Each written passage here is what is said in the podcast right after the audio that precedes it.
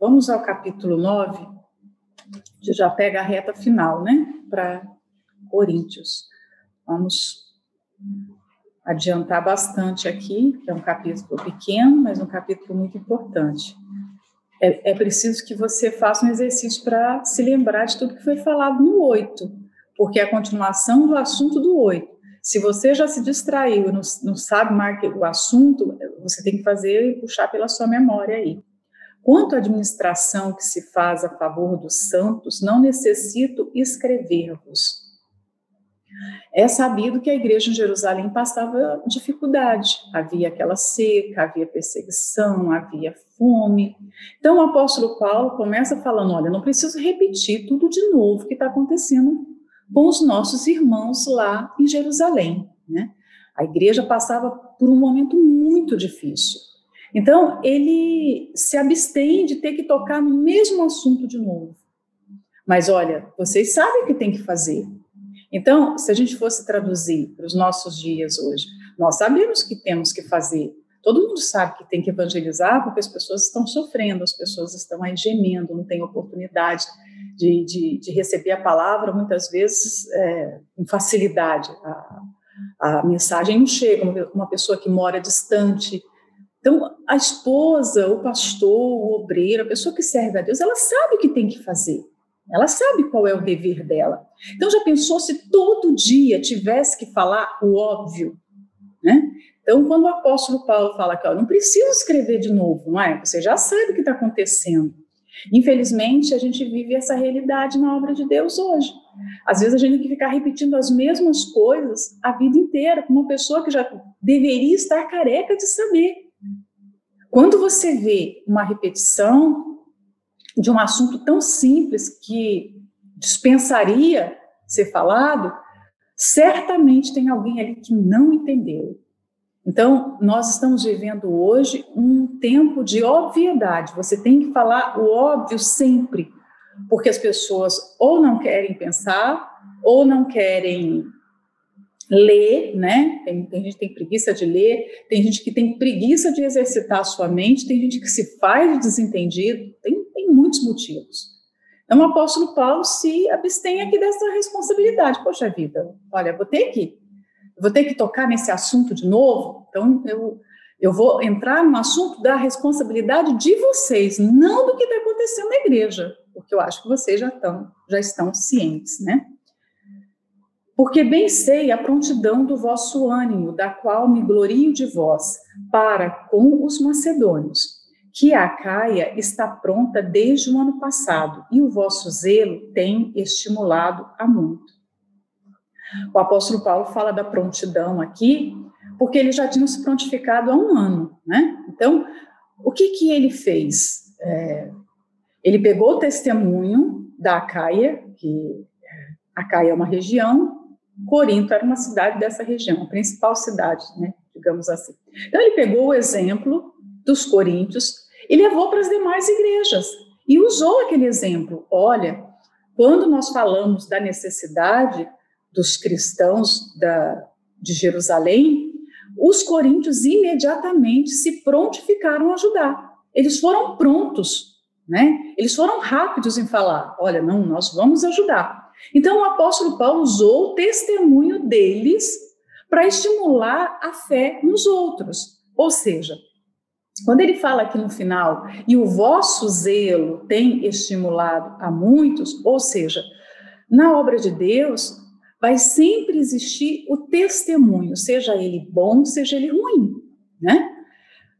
O apóstolo Paulo, quando ouviu a respeito da prontidão, viu aquilo como um bom testemunho, um zelo.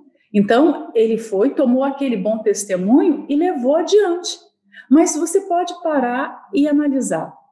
É, nós temos, ninguém consegue ficar neutro na obra de Deus. Ninguém consegue, nem nenhum pastor, nenhuma esposa, nenhum obreiro, nenhum evangelista. Nós não somos neutros, nós não temos essa capacidade. No reino de Deus não existe neutralidade. Você vai ver que sempre tem duas posições, né? A luz e as trevas, o bem ou o mal, né? A justiça e a injustiça, não tem coluna do meio. Então também não tem neutralidade no sentido do testemunho. Ou nós somos um bom testemunho, ou nós somos um mau testemunho. É impossível você conviver com alguém e ter uma passagem na vida daquela pessoa e ser neutra. Aquela pessoa não, não conseguiu discernir nada a respeito de você, nem um bom testemunho, nem um mau testemunho. Normalmente, essas pessoas que, no ditado popular, nem cheira nem fede, é porque estão dando mau testemunho. Certamente estão dando mau testemunho, porque nós somos chamados para ser sal da terra, para ser luz do mundo, para ser o bom perfume de Cristo. Se não está sendo nenhuma dessas coisas, se está sendo indiferente, certamente está sendo um péssimo testemunho. Então, aquele povo inicialmente foi tido como bom testemunho.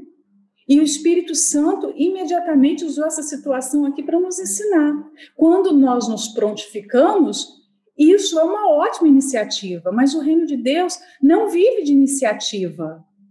A obra de Deus não vive só de promessas. Eles prometeram, mas eles não cumpriram. E aí a gente tem que fazer aquela pergunta: o que eu tenho prometido ao longo dos anos que eu não tenho feito? Porque às vezes eu prometo até para mim mesmo e tenho só o Espírito Santo como testemunha. Não tem mais ninguém para me cobrar. Mas foi uma promessa, né? Então, é, nós precisamos ser pessoas de cabativa, não de iniciativa apenas. Tem que começar e terminar. O zelo foi inicial, serviu como testemunho, mas chegou o um momento, depois de um ano, que aquilo já não era mais testemunho. Você vai ver na continuação do discurso de Paulo que ele está se sentindo até, de certa forma, incomodado, porque o nome dele está em xeque. A honestidade dele, a integridade dele está em xeque, porque ele usou o bom testemunho dos coríntios para motivar outros e agora não tinha bom testemunho, e agora as obras não vieram. Sabe quando você fala para uma determinada pessoa, ela está precisando de alguma coisa você fala assim: procura o fulano, procura aquela esposa, ela vai te ajudar. Dentro de você é uma certeza, não, ela vai ajudar. Eu, pelo que eu conheci dela, ela vai fazer alguma coisa por essa pessoa. E aí, depois você fica sabendo que aquela, que aquela informação que você deu, que aquela referência que você deu, se tornou uma vergonha para você, porque aquela pessoa não fez. Quantas vezes nós ficamos com a cara no chão por causa de referências que nós damos? A gente confia. O apóstolo Paulo confiou. Eles só tinham se prontificado. Eles não tinham dado a oferta ainda, mas eles tinham falado que ia dar. E o apóstolo Paulo confiou. Ele era um homem que confiava. Então, na obra de Deus, nós trabalhamos, a matéria-prima da obra de Deus são pessoas. Nós trabalhamos com pessoas, então nós confiamos em pessoas. Não é? Nós confiamos. E graças a Deus que a gente está sempre confiando. Pelos acontecimentos, por tudo que já se passou, o normal era não confiar, mas nós continuamos a confiar. Porque, primeiramente, a gente confia no Espírito Santo, né? A gente confia nele. Mas quantas vezes nós já não fomos decepcionados na nossa confiança? Quantas vezes nós falamos que aquela pessoa ia trabalhar de maneira correta, que ela ia ser responsável numa determinada função, que ela ia cuidar bem daquele povo, daquela igreja, e não aconteceu aquilo. Ela disse assim, senhor, senhora, eis-me aqui. Ela disse isso para todo mundo, mas na hora H, porque a hora H é a hora que revela o coração. Nós vimos na passagem de Caim e Abel que os dois se prontificaram a fazer a oferta. Os dois estavam prontos. Mas no final, uma oferta foi perfeita e a outra não foi. Nós temos sempre isso. É o caso de Barnabé e Ananias e Safira. A de Barnabé, a oferta de Barnabé foi perfeita, mas de Ananias e Safira não. E aí é algo que só Deus conhece, né? O interior a gente não conhece. Tem gente que fala assim: ah, mas é, essa pessoa recebeu uma determinada responsabilidade, uma confiança da igreja, não houve discernimento para ver que ela não era de Deus? Vocês já leram lá, Ezequiel 28, quando fala que Satanás era um querubim ungido. Você já parou para pensar quem foi que ungiu? Lúcifer? Me responda, quem? Hum? Quem ungiu Lúcifer? Era um querubim ungido. Então ele foi ungido. Quem ungiu? Deus confiou nele. É uma confiança que é depositada na gente. Então, é, quando o pastor é consagrado, ele sobe ao altar, ele, a esposa, e o óleo é derramado na cabeça. Arão e os seus filhos foram consagrados a Deus. Eles foram fiéis, todos eles, até o fim? Não. Nadab e Abiú erraram já logo no começo. Então, o que nós fazemos com a confiança que nos é dada é uma responsabilidade muito pessoal. O que você vai fazer com a confiança que está sendo dada a você? Você vai prestar conta a Deus, não é a mim. Nós nos decepcionamos, nós nos entristecemos, mas não passa disso, porque eu não posso retribuir é, o que você está fazendo de mal na obra de Deus. Não posso, porque a obra não é minha. Eu não posso cuidar da obra. A, a obra é do Espírito Santo. Nenhum homem é capaz de cuidar da obra. Não tem um bispo com poder, com a capacidade de cuidar e saber o que está se passando agora em Cabo Verde, o que está se passando agora lá na Ucrânia, o que está se passando agora lá na Suíça, na Letônia, o que está se passando agora lá em Faro, lá em Chelas. Não tem. É só o Espírito Santo. O que as pessoas estão fazendo com a confiança que foi depositada nelas, elas vão prestar contas a Deus. E isso, de, é, com respeito a todas nós, eu não me excluo, não me excluo disso. E nós vamos certamente é, é, estar diante de Deus e responder por cada um dos nossos atos. Não é diante dos homens. E saber disso deveria dar temor e tremor, né? Porque a nossa passagem aqui nessa terra, a nossa passagem na obra de Deus, passagem qualquer. Você passou por uma empresa, pediu conta, foi lá, recebeu abaixo no, no, né, na sua carteira profissional, pronto, acabou. Não, não é assim. É a obra de Deus. O chamado foi feito só pelo dono do universo, só pelo Senhor dos Senhores. Imagina, então, não é o homem que chama, não é o homem que capacita, não é o homem que consagra, é Deus. Deus confiou em Lúcifer. E aí vem a pergunta: mas Deus não sabia que ia acontecer? Sabia, mas ele confia. Por quê? Na sua infinita misericórdia e justiça, ele nos dá liberdade de escolha. Né? Ele nos dá liberdade de escolha. Todas nós estamos com essa liberdade agora. O que a gente vai fazer? Nós decidimos. Nós decidimos.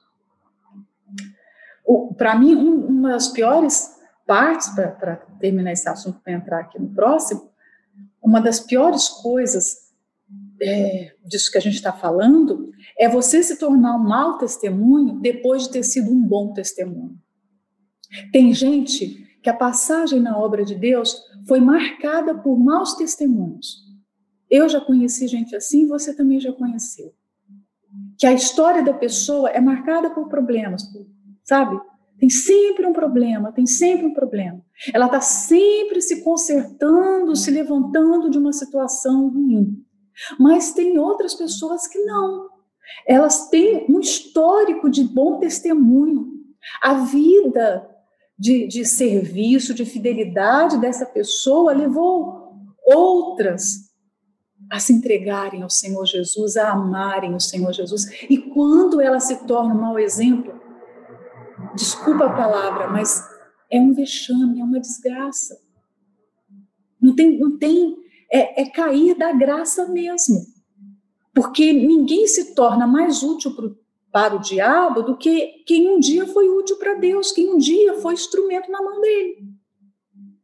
E o diabo trabalha exatamente com essas pessoas, porque quem nunca teve testemunho, quando sai, não causa surpresa na gente. Quando apronta, você, ah, a gente já, de certa forma, né, você está assim. Não é? Não acontece isso? Mas é aquela pessoa que vem tendo uma vida de fidelidade, de bom testemunho, que, que prega e que cuida da sua vida espiritual. Quando essa pessoa falha, ela leva junto uma multidão de gente escandalizada, decepcionada. Gente que fala assim: puxa, eu esperava isso de todo mundo, menos dessa pessoa. Então, olha que responsabilidade a gente tem. Quando o apóstolo Paulo fala, o zelo de vocês estimulou outros, olha para a sua vida, o seu zelo, a sua passagem pela obra de Deus, já estimulou outras pessoas à fé? Se você cair, o que vai acontecer com essas pessoas? Como a, o seu pecado, a sua infidelidade vai afetar a vida dessas pessoas? A infidelidade de Davi afetou toda a sua casa, todos os seus filhos. É impossível você dizer que o, o, o meu pecado não afeta ninguém, só afeta a mim. Mentira. Quando uma pessoa peca, ela leva dor para todas as pessoas que estão à sua volta. Ela leva vergonha. Por exemplo, um homem que adultera, dizer que o adultério dele fez mal só para ele? Não. Fez mal para a família, para os filhos, fez mal para os pais dele, fez mal para todo mundo que está à volta dele. O efeito do pecado é devastador, é destruidor. Então, pensa nisso antes de pecar. É nisso que a gente tem que pensar. Se você tem 20 anos de fidelidade, quantas pessoas você já não estimulou a fé? Todas essas pessoas vão ser afetadas e, e você vai dar contas a Deus.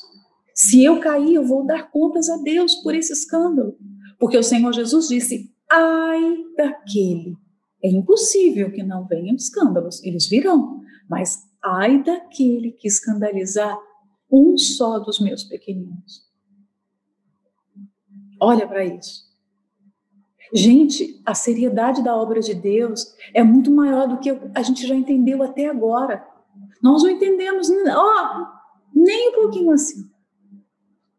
O 3 fala: Mas enviei estes irmãos para que a nossa glória acerca de vós não seja vã nesta parte, para que, como já disse, possais estar prontos. Vamos entender aqui a nossa glória. O apóstolo Paulo usa muito essa palavra com dois, três significados diferentes, né? Aqui, nessa frase, nesse contexto, ele está falando de honra ele havia honrado os coríntios, né? Então, ele está falando, olha, eu enviei os irmãos, que a gente falou lá no capítulo 8, né? Aqueles três foram enviados pela igreja para recolher a oferta. Então, eu enviei para que aquilo que eu falei de bom a respeito de vocês, o elogio, a honra que eu dei a vocês, não seja vã, não seja perdido, né? para que possais estar prontos. De certa forma, é, é como se o apóstolo Paulo aqui tivesse falando assim. Ah, sabe quando você começa a conversar com você mesmo e ele deve ter, na hora de escrever, o Espírito Santo, né, ditando ali, guiando, porque eu creio que ele, o Espírito Santo guiou cada palavra das Escrituras, nenhuma palavra entrou aqui por acaso. Então, quando o Espírito Santo estava guiando o texto aqui, o apóstolo Paulo estava refletindo: será que eu exagerei quando eu dei bom testemunho dessas pessoas? Né? Será que o que eu falei agora vai se tornar uma vergonha, vai se tornar um problema? Porque passou-se um ano e nada. Eles falaram que ia fazer e não fizeram nada. Né? Então, a natureza humana é falha. Talvez no momento que os coríntios se prontificaram, eles realmente estavam ali dispostos a fazer. Só que o que leva uma pessoa a desistir? A gente comentou até sobre isso na meditação passada, porque é, às vezes a decisão foi tomada em cima de uma emoção, de um entusiasmo. Nós, nós precisamos conhecer a inclinação, da, né, o que nos moveu a, aquela decisão. Porque dependendo do que nos moveu, nós iremos até o fim ou não. Então, a natureza humana, se você tomar uma decisão em cima da sua, por exemplo, da sua força de vontade só, você vai fracassar, porque a natureza humana falha. Nós ouvimos muito discurso de coach, desse, desses, desses mestres em autoajuda, né?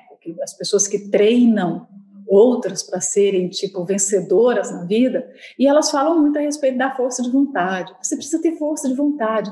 Força de vontade é bom e leva a pessoa até um determinado ponto. Mas a força de vontade não é tudo. A força de vontade chega um momento que esgota. Por quê? Porque o ser humano é limitado. Então chega num, num ponto que você se cansa.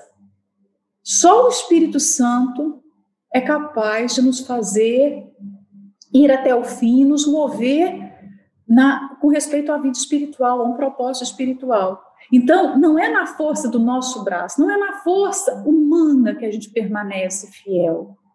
Lembra que a gente falou isso também? Agora não estou lembrando qual o capítulo, mas nós falamos com respeito à santidade. Nós não temos o poder de nos tornar santos. A fonte da santidade é Deus. Então, para sermos santificados, nós vamos a Ele. Então, para sermos fiéis, por nós mesmos, nós não somos fiéis. Nossa natureza humana, ela é corrompida.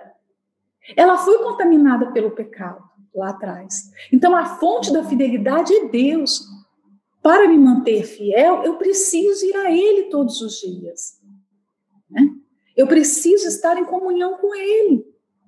A fonte da perseverança que nunca esgota, aquela parábola que o Senhor Jesus citou da viúva que batia a porta do juiz todo dia, aquela força vem de Deus para você bater a porta dele ano após ano, o tempo todo.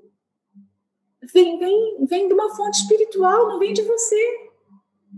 Porque se vem da gente, chega uma hora que a gente cansa, principalmente quando nós não recebemos o reconhecimento por aquilo. Né?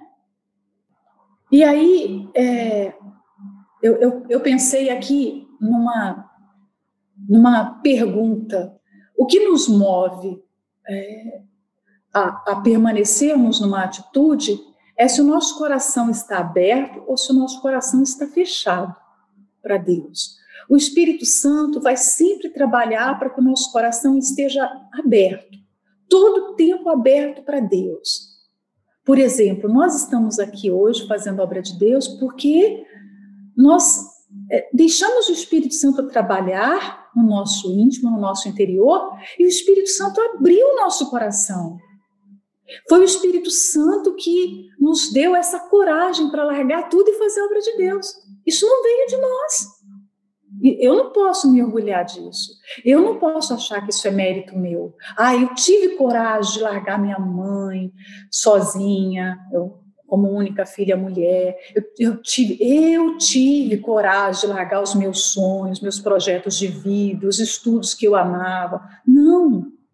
Foi o Espírito Santo que trabalhou no meu coração, foi a obra dele em mim. Mas há uma oposição à obra do Espírito Santo. Se o Espírito Santo trabalha para que o nosso coração esteja aberto, nós temos a ação do diabo. O diabo trabalha constantemente para fechar o nosso coração para essa ação de Deus. Um coração aberto vai estar sempre hum, inclinado a dar e permanece naquela vontade até o fim. O que fez Paulo é, ser servo do começo ao fim da sua vida? Não foi o que ele recebeu mediante o que ele estava dando, porque ele não recebeu. Pelo contrário, ele só levou paulada, não foi? A gente tem visto de perto a vida do apóstolo Paulo, um homem que estava constantemente se doando, se doando cada vez mais, numa intensidade é, espantosa. E ele recebia os frutos disso aqui na terra? Não. Ele recebia cada vez mais perseguição, ingratidão, traição. Se a fonte da sua força fosse humana, ele teria esgotado. Ele não teria força para permanecer preso e ainda assim ser fiel, escrever. Ele não teria força para ir para a guilhotina é, feliz, leve, sem peso, sem amargura. Falando aquela, na, nas suas últimas palavras, lá em Timóteo, as palavras são tão leves: combati o bom combate, completei a carreira, guardei a fé. Ele não teria falado aquilo. Né? Então, nós temos que todos os dias olhar para o nosso coração. Eu tenho permitido que o Espírito Santo trabalhe o meu coração para que ele continue aberto ou eu tenho permitido que o diabo feche, aperte meu coração? Porque tem gente dentro da obra de Deus com o coração fechado. Está fechado, ela não dá mais. Ela não se oferece mais. Ela não cumpre a promessa que um dia ela fez de se entregar. A entrega dela é mecânica. Ela faz de uma forma assim automática aquilo que ela precisa fazer e nada mais do que aquilo. Um coração aberto para dar é surpreendente no que dá. Nós vimos isso na oferta da viúva pobre, nós vimos isso na oferta de Abel, nós vimos na oferta de Maria do perfume. Essas pessoas que o Espírito Santo está ali movendo, sabe? O Espírito Santo está trabalhando no interior. Quando elas é, ela, quando elas estão prontas, elas fazem coisas que ninguém teria coragem de fazer, que ninguém pensou em fazer. Elas surpreendem, elas veem necessidades que ninguém mais viu. Por quê? É a ação do Espírito Santo. O Senhor Jesus disse para Maria, e eu acho isso surpreendente: Você ungiu o meu corpo para a sepultura. Ninguém sabia que Jesus estava prestes a morrer. Ninguém sabia que ele precisava ser ungido, porque antes do sacrifício havia a consagração. Maria, com o coração movido pelo Espírito Santo, fez o que precisava ser feito, o que estava escrito nas Escrituras e que ninguém pediu. Então, quando o Espírito Santo trabalha dentro da gente, nós vamos sempre ser espontâneas e generosas na forma de dar. Nós vamos além do que a gente até a gente imaginava. Quando você faz, você fala assim, você olha para trás e fala assim: como eu tive coragem? Tem coisas na minha vida que eu olho para trás e eu falo: eu sei que não foi eu. Não veio de mim. Eu não teria coragem. Eu me lembro até hoje do dia que eu entrei no carro e fui embora de casa. E olhei para trás, estava toda a minha família no portão. Meus irmãos sentados, um na calçada chorando, o outro virado para o muro. Eu me lembro daquela cena até hoje. Foi Deus que me deu coragem para fazer aquilo e nunca mais voltar. Pode contar nos dedos quantas vezes eu fui vê-los novamente. Então, são coisas que essa e muitas outras coisas você tem na sua vida. Olha para trás agora, a gente tem permissão para olhar para trás nesses casos só, né? Mas olha, as, as melhores obras, os melhores atos que você teve foi quando você permitiu que o Espírito Santo trabalhasse no seu coração. Quando ele trabalha, ele nos move a dar a nossa maior oferta, a oferta perfeita. Quando o Espírito Santo trabalha, a oferta é perfeita. Agora, quando o coração está fechado, a gente acha que o que fez é suficiente, que as pessoas estão reclamando porque elas são chatas, que a gente está sendo explorado sabe? A gente começa a achar um monte de coisa. O coração está fechado. Esse é o sinal. Nós devemos olhar para o nosso coração. Que nós vamos ter o raio-x agora. Sabe? A radiografia está aí, o diagnóstico está aí, você pode ler. Sabe? Leia com o médico do lado. Né? Leia com o Senhor Jesus para te mostrar o que, que significa esse diagnóstico. E entregue o seu coração aos cuidados do Espírito Santo. A fim de, se acaso os macedônios vierem comigo e vos acharem desapercebidos, não nos envergonharmos nós, para não dizermos vós, deste firme fundamento de glória. Aqui chega a ser engraçado, né? Tem passagens na Bíblia que às vezes eu fico rindo sozinha, né? Olha só, olha, vamos traduzir o que o apóstolo Paulo está falando, a linguagem, por ser um pouco mais antiga, às vezes fica difícil perceber o humor que tem aqui, né? Então, olha, os, quando o apóstolo Paulo mandou os três para resolver o problema que estava lá, porque você vê que os três foram enviados só para essa tendência, resolver a oferta. E o apóstolo Paulo ia depois. E provavelmente ele iria acompanhado de pessoas da igreja da Macedônia. Então ele já está imaginando. Já pensou? Eu falei para essas pessoas que vocês iam fazer. Já pensou? Eu chego agora com os irmãos da Macedônia e não aconteceu nada. Eu vou ser tido como mentiroso, não é? Eles vão falar assim: você é o maior 171, né? Se tivesse código penal naquela época, né? Você falou que esse povo tinha dado oferta, não tem oferta nenhuma. Então o apóstolo Paulo fala: olha só, para que não aconteça de eu chegar com os irmãos e vocês serem pegos desprevenidos. Há uma diferença da palavra despercebido e desapercebido. As palavras são muito parecidas, mas elas são completamente diferentes. Não é? Despercebido, você está distraído. Você está distraído ou despercebido. Pum, bateu com a cara na parede, estava despercebida. A pessoa não viu que a porta era de vidro, acertou a testa na porta de vidro. Ela estava despercebida. Agora, desapercebido, você está sem um recurso. Você está sem preparo. Você está sendo pego de surpresa para alguma coisa, né? Então, você está desapercebido. E aí o apóstolo Paulo, para não acontecer, então vou mandar os irmãos, já estou escrevendo aqui na carta, para que você não seja pego, né? Desapercebido, sem estar preparado, né? E aí não seja vergonha para mim, e aí o melhor do humor é o que está entre os, os parênteses aqui, né? E não seja vergonha para vocês, porque não vai ser só vergonha para mim, ah, não pensa que eu vou ficar com essa vergonha só, vai ser vergonha para vocês também. É claro que vai. Eu vou, eu, eu posso ter a minha reputação em xeque, mas vai ficar feio para vocês também. Vai ser vexame para vocês também, porque todo mundo vai ficar sabendo que vocês fizeram. Quando uma pessoa peca, quando uma pessoa volta atrás com a sua palavra, de certa forma, aquele problema sempre é mostrado. Porque há um princípio bíblico que não tem nada que fique em oculto. Gente, não adianta a gente tentar esconder, disfarçar nada.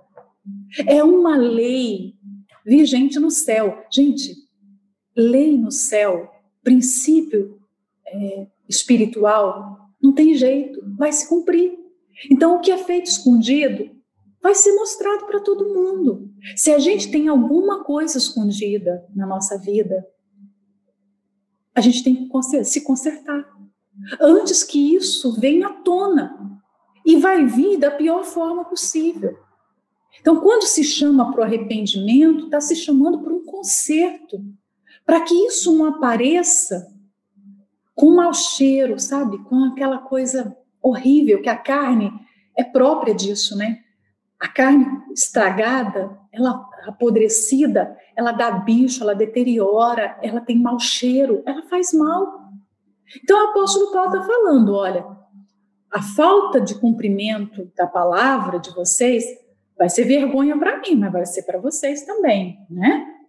Todo mundo vai saber que vocês se comprometeram a dar e não deram coisa nenhuma.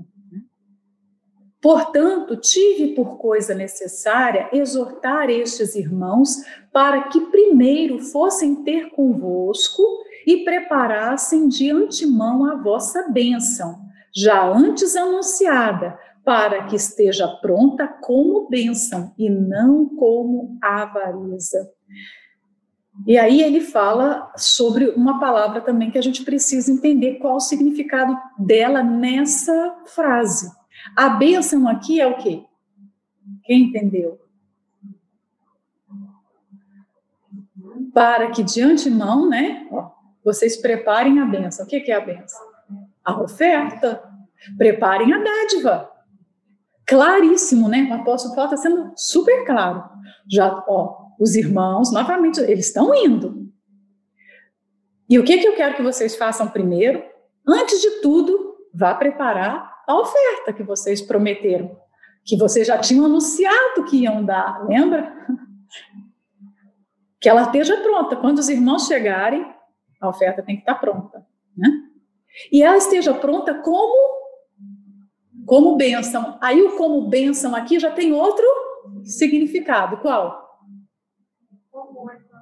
Com amor, com generosidade, com gratidão.